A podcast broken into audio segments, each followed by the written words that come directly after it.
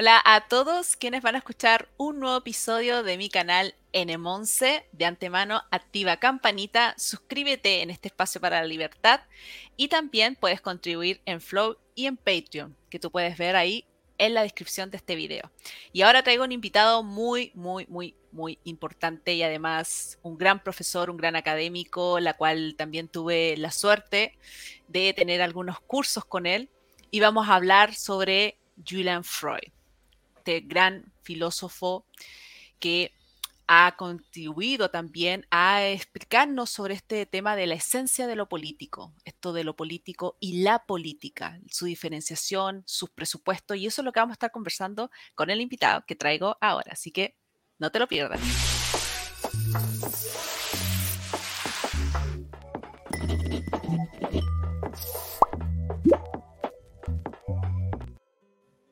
Y aquí estamos con el profesor Jerónimo Molina Cano, quien es licenciado en Ciencias Políticas y también es licenciado en Derecho, es doctor en Derecho en la Universidad Complutense y doctor en Filosofía en la Universidad de Coimbra.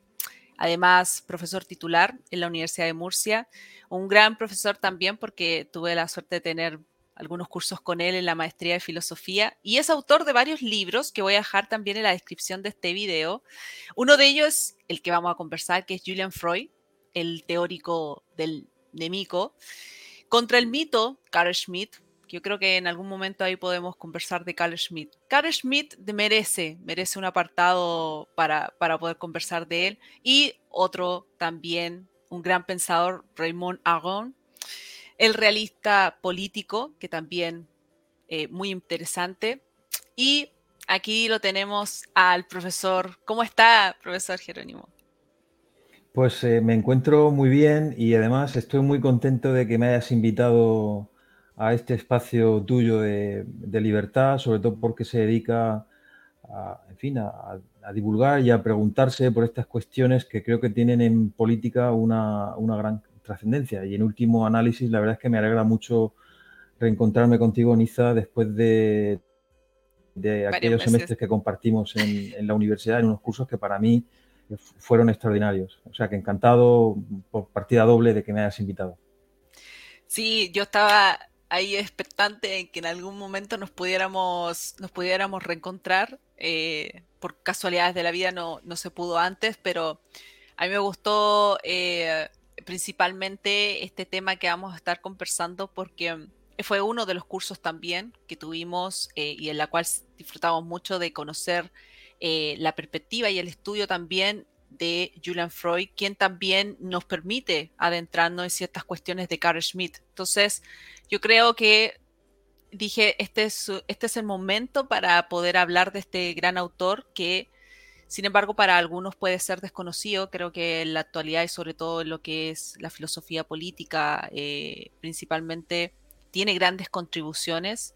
este filósofo francés. Y, em, bueno, usted como, gran académico con esa pasión de poder hablar de,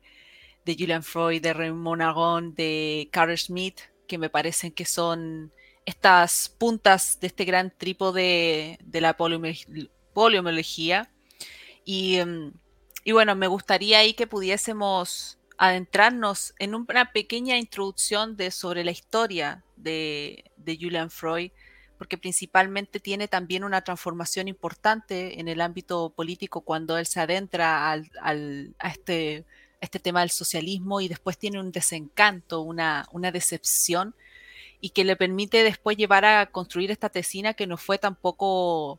eh, un trabajo simple, fue bastante arduo su tesina que era precisamente el concepto de lo político, así que dejarle ahí para que nos pueda introducir brevemente en esta historia de, Julian Freud. De acuerdo. Pues eh, yo creo que, ante todo merece la pena dedicarse a este tipo de autores que desgraciadamente no son, a mi juicio, lo suficientemente conocidos desde luego, eh, Julian es uno de ellos y yo creo que es uno de los filósofos políticos franceses más importantes del siglo pasado y que es decir mucho porque estamos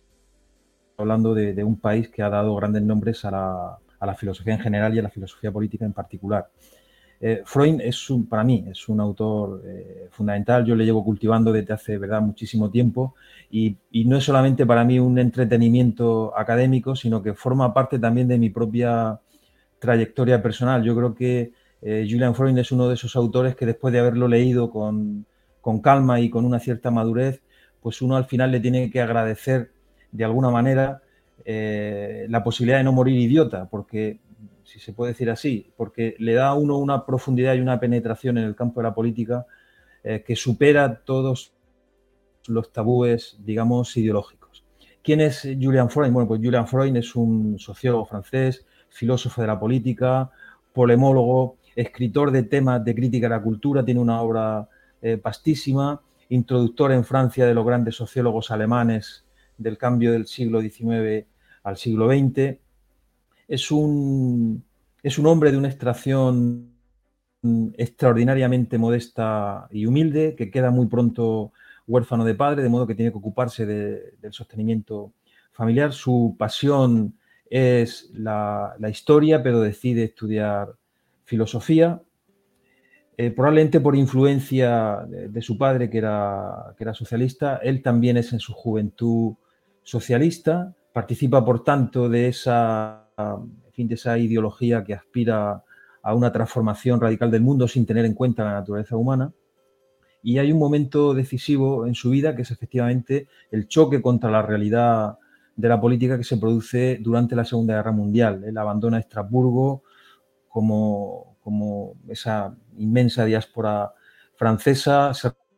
refugia en Clermont-Ferrand, allí sigue cursos en la universidad, eh, se introduce en, la resistencia y va a pasar buena parte de la guerra eh, y de la Francia ocupada, la va a pasar buena parte de ese tiempo eh, en diversas prisiones. Cuando faltan unos meses para que termine la guerra, logra evadirse, cae en un maquis comunista en la zona de los Alpes franceses y ahí, curiosamente, es cuando se produce pues una, decepción terrible, ¿no? porque él, su visión utópica, digamos, de la realidad choca contra la eh, dureza, contra a veces la, intransigencia de los eh, dirigentes comunistas del maquis, eh, del grupo o de la célula de resistencia en la que él está. Él cuenta, y es un episodio terrible, como el jefe de la célula del maquis en la que él se encuentra, simplemente por despecho, porque hay una chica que le, que le ha abandonado, la acusa de ser eh, una traidora, una agente doble, y la fusila. Todos son voluntarios para el fusilamiento de esta pobre chica, menos eh, Julian Freund. Y cuenta en un pasaje terrible en sus memorias eh, cómo resuena muchas veces en su cabeza el tableteo de esa, de esa ametralladora que acaba de la vida, con la vida de una chica que, cuyo único crimen era que ya no estaba enamorada de este, este tipo. ¿no? Bueno, pues ese es el inicio de un proceso de, de desencanto extraordinario que llega a su clímax cuando, después de la Segunda Guerra Mundial, eh, descubre que la política cotidiana es una especie de lucha para ocupar los puestos de relevancia pues, en las elecciones, en los, puestos municipales, en los ayuntamientos, en los consejos regionales y demás.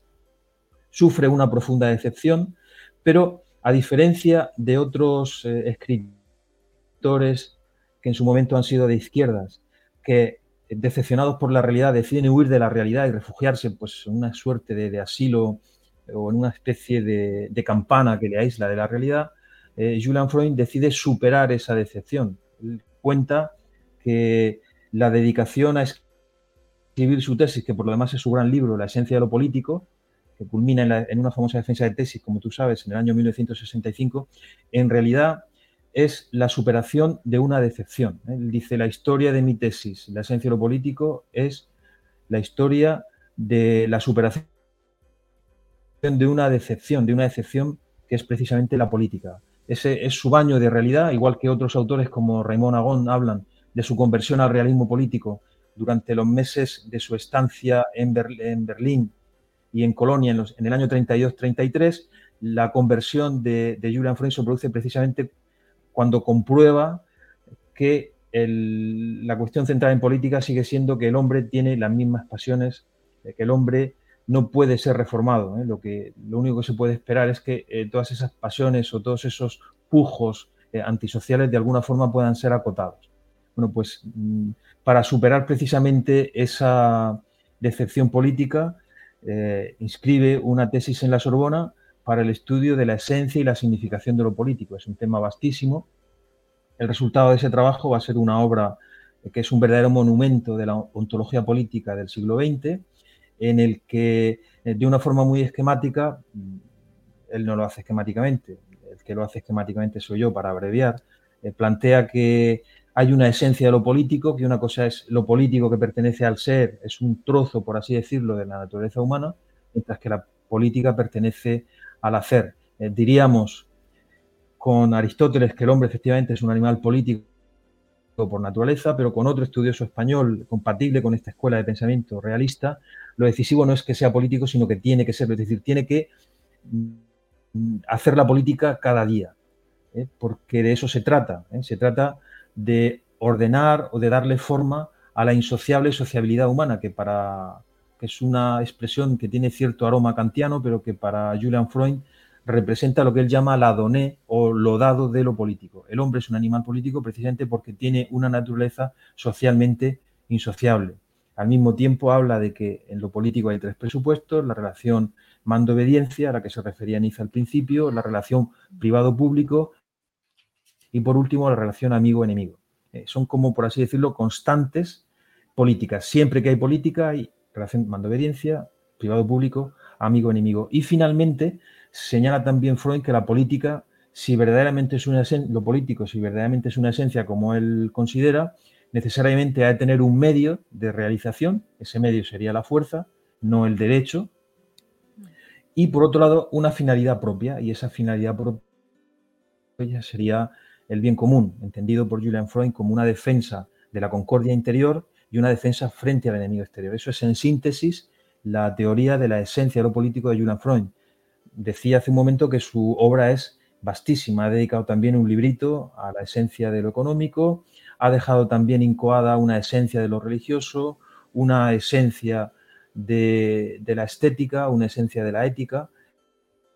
y al mismo tiempo ha sido capaz de desarrollar una sociología del conflicto eh, sumamente original, que tiene contactos con Gaston Boutou, que es el gran representante de la Escuela Polemológica Francesa, pero introduce matices eh, de suma importancia. Es también un autor que podemos colocar en la intersección de dos autores tan importantes en, la Europa del, siglo pasado como pueden ser Raymond Agon y Carl Schmitt. Él decía que había sido discípulo de dos grandes maestros en efecto y él es precisamente el responsable de haber aproximado las posiciones de Raymond Agon y de, y de Carl Schmitt. No sé si quizá esto podría servir como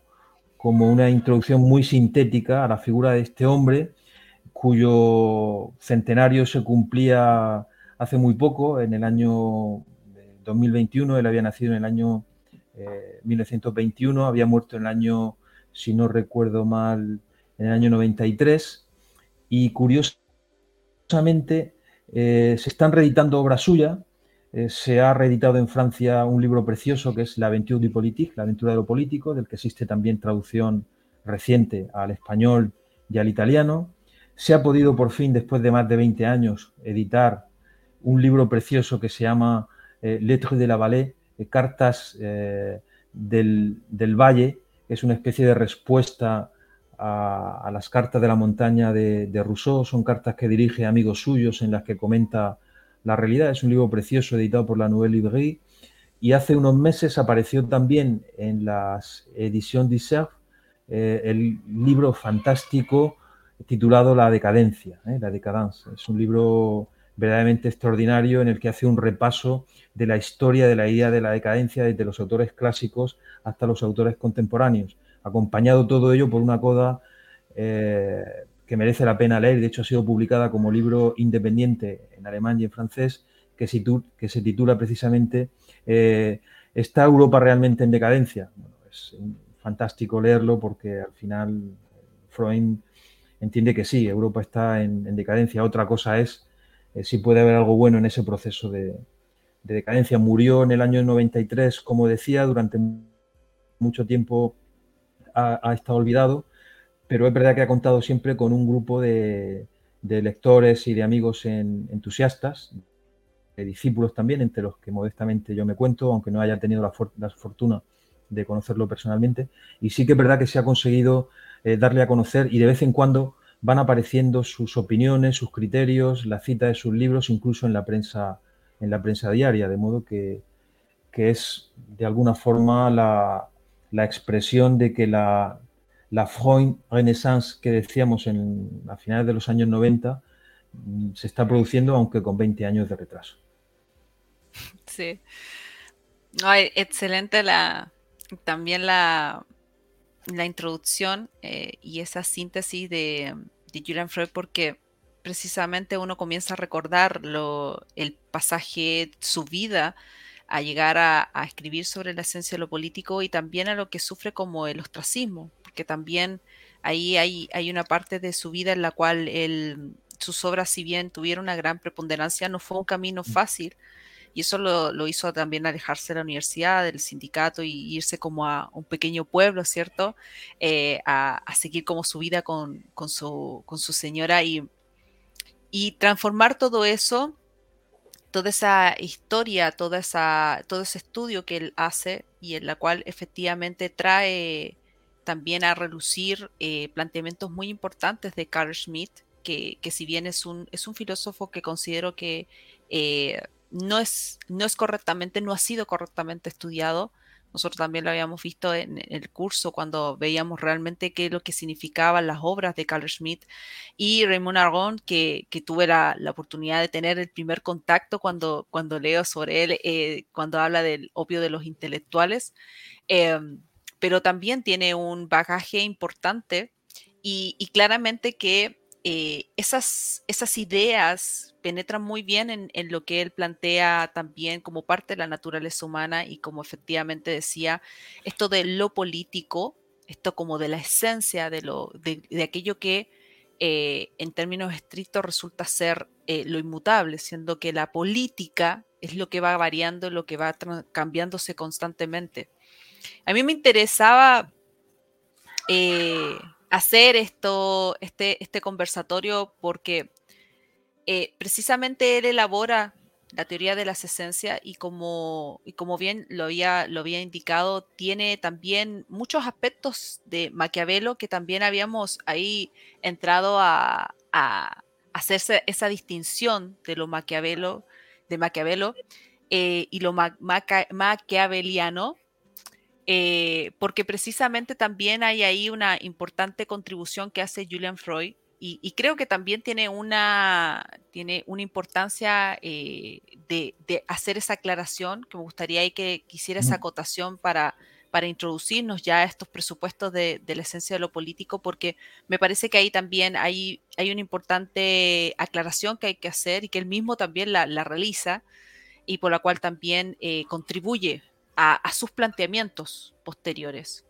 A mí me gustaría que pudiese hacer esa, esa acotación. Sí, eh, plantear lo que significa un autor como Maquiavelo para Julian Freud tiene enorme interés. De hecho, hay un tópico en la ciencia política francesa en la que se habla del momento maquiaveliano o del momento maquiavélico francés eh, y se suele hablar de, autores como, como Raymond Agon o como Claude Lefort. Pero curiosamente, eh, hay un libro buenísimo de, Sergio Díez presidente sobre esta cuestión, pero curiosamente se pasa por alto la importancia que tiene para ese momento maquiaveliano, para ese momento de, redescubrimiento de Maquiavelo en la ciencia política francesa, la importancia que tiene, eh, que tiene Julian Freud. Eh, de alguna forma yo creo que Julian Freud se ve como un trasunto francés y contemporáneo de, de Maquiavelo un ejemplo, eh, eh, Julian Freud contaba que a él le gustaba pasear por los caminos de Villers, que es este pueblecito en donde se retira decepcionado también, como no, de la vida universitaria. Y lo que a él le gusta es conversar con el cartero, conversar con el eh, pastor, conversar con las gentes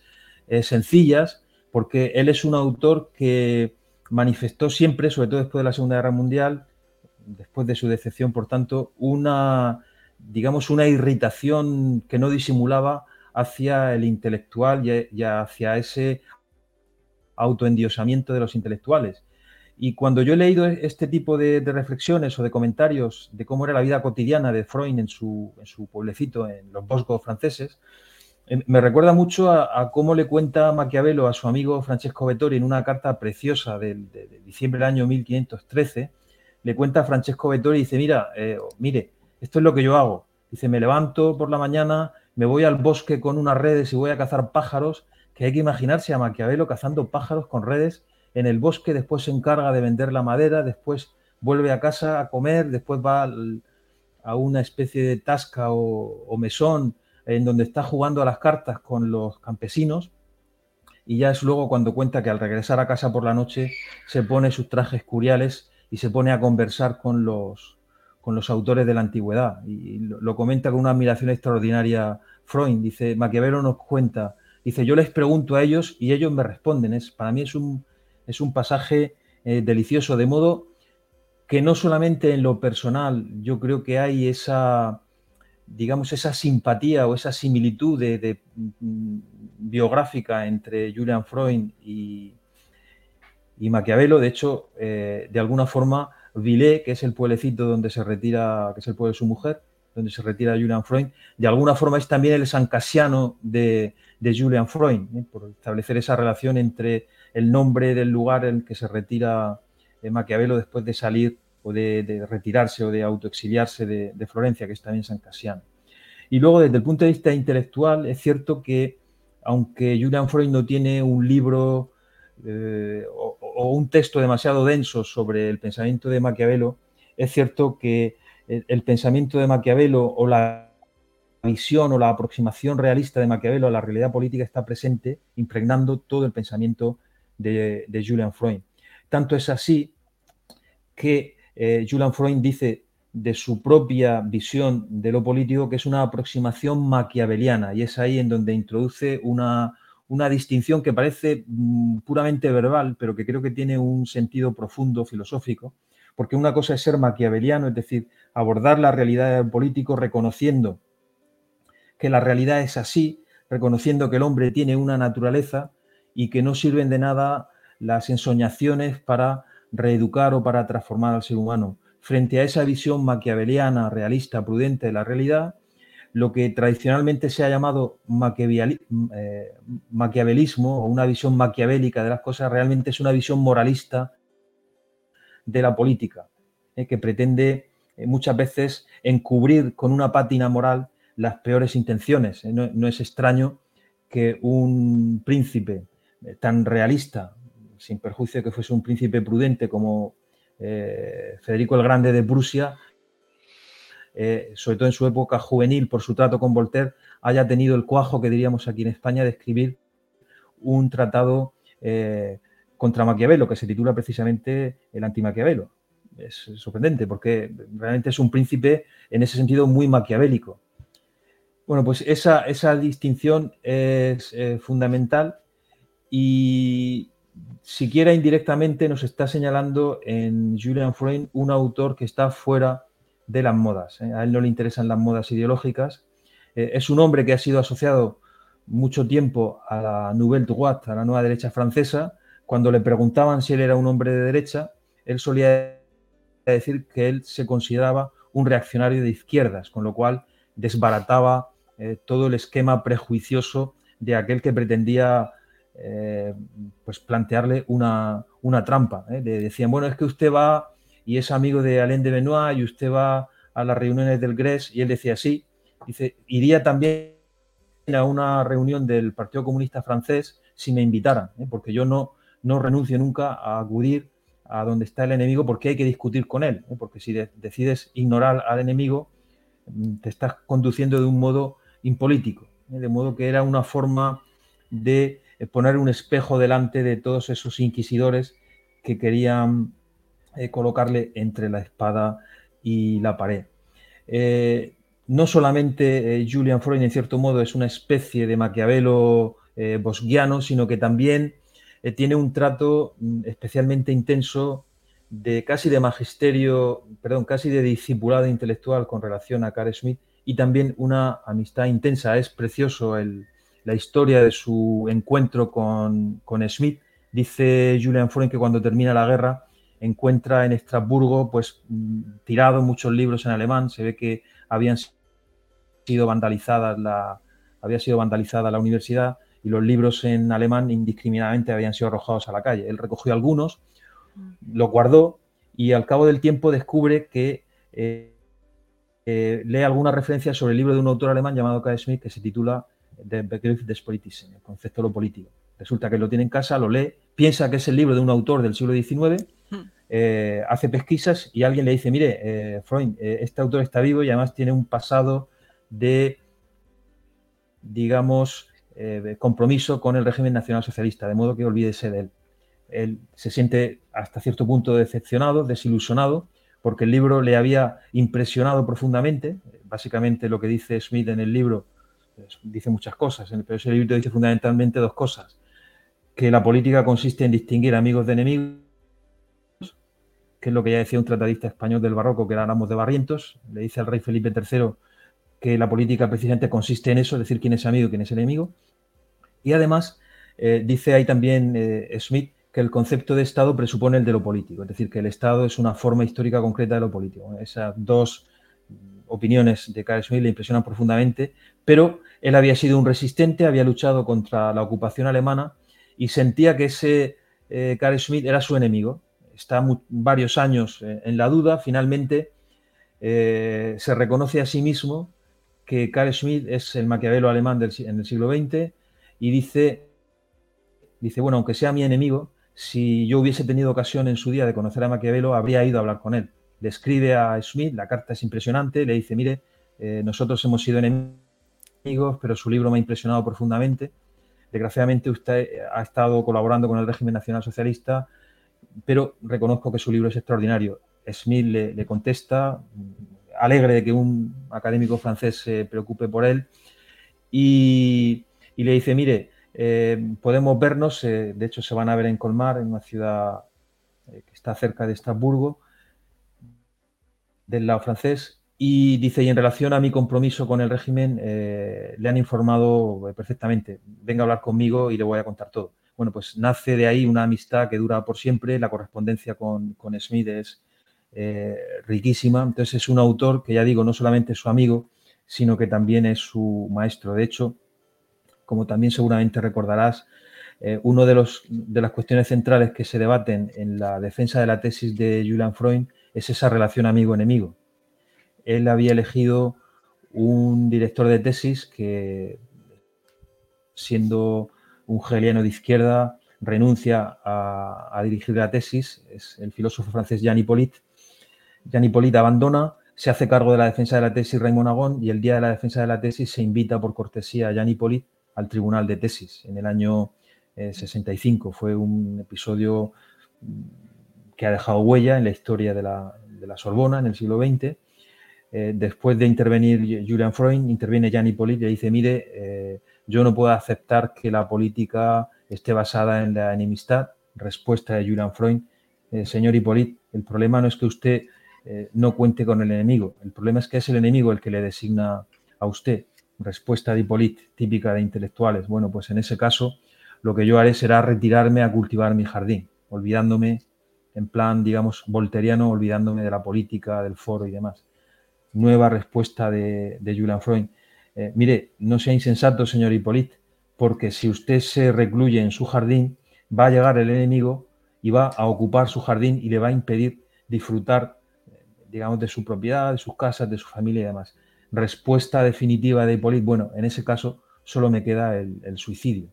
Fue una, conversación impresionante que dejó, por lo visto, marcado a, a Jean Hippolyte durante mucho tiempo y que para Julian Freud mostraba una cerrazón intelectual a abordar la política tal como es, no como los intelectuales desean que fuese, que fuese la política. Sí, de hecho, recordé ese, ese pasaje de mm, lo que respecta a la, a la tesis, a toda esa transformación y, esa, esa eh, conversación eh, que tiene con, con el que fue en primer lugar su profesor de tesis y, lo que significaba también eh, lo que él escribía y lo que él pensaba también del concepto de lo político. Y pensando en esa, en esa transformación que, que tiene eh, y por la cual hay también una suficiente valentía para, afrontar lo que eso iba a venir con posterioridad y lo que iba a significar también esa decepción que, tiene Julian Freud. Eh, uno piensa en esa esencia de lo político eh,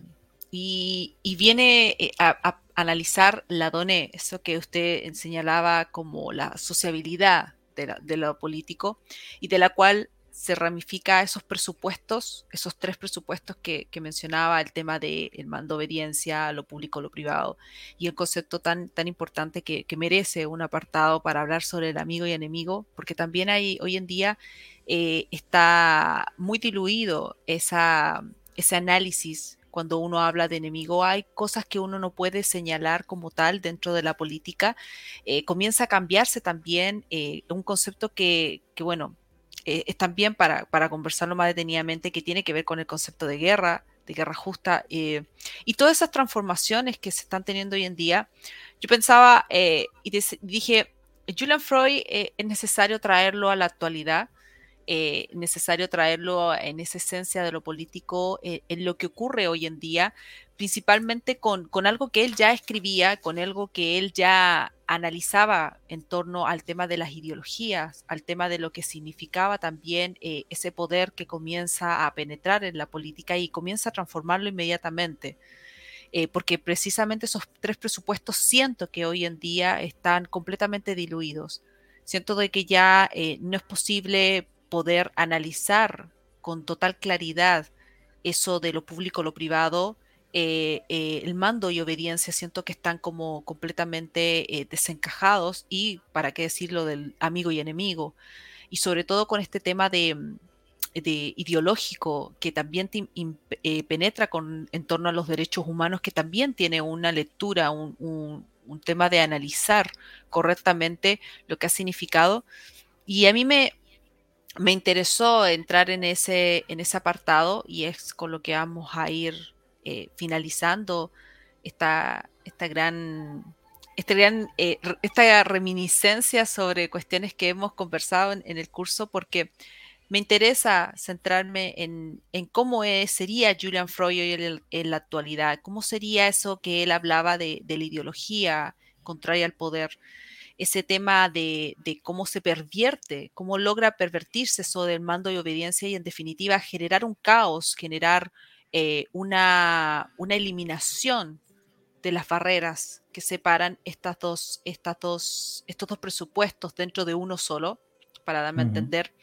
y comienza a, generarse una transformación completamente diferente a lo que él escribía, lo que Raymond Argon planteaba y principalmente lo que Carl Schmitt en sus grandes obras eh, indicaba como parte de, la política y de la función que debe cumplir un Estado. Entonces, a mí me interesaría en realidad eh, centrarme en esa reflexión porque también hay, hay un aspecto importante que él también plantea con respecto a esta ideología antidecisionista, esto que ya lleva como al marxismo y, empezar a, traerlo a la actualidad, a, traer a Julian Freud aquí a, esta actualidad y ver de qué manera eh, esto comienza a, diluirse, lo que, eh, lo que él analiza, lo que él centra en, grandes, grandes páginas, porque es una obra extensa, como también lo planteó. en eso me gustaría, profesor, que ahí pudiésemos eh, ir cerrando con esa reflexión hacia, lo, hacia esas transformaciones de esos presupuestos con la ideología actual. Sí, en, cierto modo vivimos todavía en una época que sigue siendo la misma eh, la época que se abre después de la Segunda Guerra Mundial sigue siendo la época ideológica, llamémosla si queremos eh, posideológica. Lo que sucede es que es verdad que algunos elementos de esa época ideológica, de los primeros momentos de la Segunda Posguerra, se han acelerado, se han radicalizado y, están produciendo una suerte de borrado de las, de las fronteras están produciendo una suerte de disolución de las categorías políticas que resulta letal, ¿eh? porque si no tenemos los conceptos adecuados difícilmente podemos interpretar lo que sucede y mucho más difícilmente aún podremos actuar eh, para, digamos, restaurar o para ordenar la, situación. Por ejemplo, el, caso de la relación mando-obediencia es paradigmático. ¿eh? Hay efectivamente una, una ideología antidecisionista, una, una, ideología refractaria a lo que significa la obediencia o el allanamiento simplemente del ciudadano para que la sociedad no se disuelva en un caos o en una eh, anarquía, proceso que se radicaliza después de mayo del 68 y se generaliza una suerte de, insumisión. Me parece que hay una doctrina eh, pseudopolítica eh, según la cual eh, hay que disolver esa distancia que separa al que manda del que obedece, como si el hecho de obedecer supusiera un daño en la dignidad de aquellos que, por razones muy diversas, aceptan el, poder establecido. Y a la inversa, hay un cierto tipo de, gobernantes, desgraciadamente muy, muy extendido, que son incapaces de tomar una decisión. ¿eh? Eh, van corriendo a los jueces cuando tienen algún problema o apelan a una instancia moral o a una instancia religiosa, cualquier cosa antes que tomar una, una decisión. De modo que se produce una situación paradójica de que el individuo se vuelve insumiso, eh, precisamente porque ha trabajado su mente o su mentalidad, eh, toda esa filosofía del post-68 y al mismo tiempo nos encontramos con una élite política que es incapaz de tomar una decisión y que recurre a muchísimas argucias precisamente para no, para no tomar la decisión o bien para tomar una decisión eh, que puede resultar impopular, pero de presentarla de una forma disimulada, ¿eh? por, un consejo de los expertos, por un consejo de una determinada comisión. Entonces, eh, el sano realismo político realmente es una invitación a restablecer la salud de los conceptos políticos fundamentales. ¿eh? Y, estos dos particularmente que tú señalabas son, son importantes porque eh, es imposible concebir una sociedad en la, que, no haya una élite, ahí nos encontramos no solamente con el pensamiento de Julian Freud, sino con toda la tradición de los llamados neomaquiavelianos eh, italianos, eh, Roberto Michels, Gaetano Mosca y Wilfredo Pareto, y la, la, certeza de que hay en política lo que podríamos llamar, siguiéndoles, una especie de ley de hierro de las oligarquías, es decir, siempre hay alguien que manda. La cuestión desde el punto de vista del ciudadano, es que la transición de esas oligarquías se produzca de una forma ordenada y que el procedimiento de selección de las élites sea lo más perfecto posible. Lo que no tiene sentido sería pretender la abolición de toda élite, porque eso sería precisamente ir contra, ya no contra la doctrina o la filosofía de, lo político de, de, Julian Freud, que no deja de ser una reflexión sobre lo político, sino que directamente va en contra de la experiencia general de la humanidad. No se conocen eh, sociedades que han tenido una mínima, eh, pues una mínima presencia en la historia, en las que no hayan comparecido estas categorías dicotómicas del que manda por un lado y el que obedece por otro, sin que eso suponga un, desdoro. Se intenta también justificar muchas veces esta impotencia de las, de las élites apelando, como tú señalabas oportunamente, a la ideología de la participación. Parece que el ciudadano debe pasarse la vida participando en política y eso tampoco tiene sentido. ¿eh? ese crecimiento de la participación, sobre todo de la, participación eh, motorizada, estimulada, impulsada por el Estado o por los gobiernos, realmente es un síntoma preocupante del grado de politización de la vida pública y de la opinión pública. ¿eh? En principio, hay un cierto tipo de participación que parece razonable, pero yo dudo mucho que tenga algún sentido desde el punto de vista político, eh, tener a todo el mundo ocupado varias horas a la semana, incluso varias horas al día, eh, para adoptar determinado tipo de decisiones. ¿eh? La gente, no toda la gente tiene una vocación política. hay, que tienen, hay que tienen de, empresario, los hay que la tienen de, persona que se retira y que es lectora, en fin. ¿Por qué hay que obligar a, a según qué individuos a estar presentes o a hacerse presentes en, en la vida pública. Eso sería más o menos, y de una forma muy apretada, lo que te podría decir. Sí, eh, interesante eh, esta, esta, conversación, el, también llevar a la gente que, lea, que indague sobre Julian Freud, Raymond Argon, Carl Schmitt. Hay muchas obras que uno puede ir incursionando eh, y siempre con una, una perspectiva de, de ampliar estos horizontes, de, comprender, sobre todo en la actualidad, porque hay una palabra que usted señala y que yo creo que es la clave también en lo que pasa hoy en día, que es la salud, la salud de la política. Hay una, hay una mentalidad eh, eh, enferma con respecto a tanta ideología y que ha contaminado también varios, varios presupuestos y que nos ha llevado también a, a tener gente que efectivamente no tiene vocación en política, eh, tampoco siente una real pasión por lo que significa lo político y, también un ciudadano que es prácticamente un activista 24/7. O sea, prácticamente está siempre buscando eh, formar parte de algún grupo eh, en torno a, a ir por una supuesta justicia social o a ir a manifestarse y en definitiva eso también eh, no es sano, no es saludable eh, en estos tiempos para lo que para lo que se avecina y también diluir eh, precisamente ese tema de mando obediencia y como lo indicó y eso me gustaría dejarlo como, como un cierre de, de, esta conversación, es que efectivamente hay una tergiversación sobre el concepto de obedecer y al mismo tiempo de eh, saber quién es la autoridad y por lo tanto el respeto que significa una autoridad, un mando como tal. Porque ahora parece ser de que ser obediente supone eh, estar como en una falsa conciencia, estar como eh, siguiendo los, las estratificaciones que ameritan ser completamente aniquiladas. Entonces, esa, esa, lectura que tiene mucho hoy en día, sobre todo la, juventud, eh, es la que tiene como de ser rebelde, de ir eh, a violentar porque hay que romper esas estructuras y yo no tengo que obedecer a nadie. Entonces, si no obedeces a nadie, esto ya no tiene sentido. Eso es como de, de, mi, de mi reflexión, profesor. No sé si algunas palabras finales antes de, de terminar nuestra, nuestra grata conversación. Sí, que, merece la pena ah, leer a Julian Freud, que merece la pena en general eh, leer a estos autores eh, clásicos, en el caso de Freud, de Smith, de Agon, son pues, eh, clásicos relativamente jóvenes, pero que se puede encontrar todavía en ellos respuesta a, pues, a estos problemas que se plantean en la actualidad, de modo que el hecho de que tú te preocupes por ellos y, en la medida de tus posibilidades les hagas llegar los ecos de estos eh, autores y de estos planteamientos y reflexiones a tus eh, oyentes, a tus seguidores, pues me parece fantástico, la verdad. Y agradecido de que me hayas invitado. Sí, vamos a hacer lo posible también para llegar a,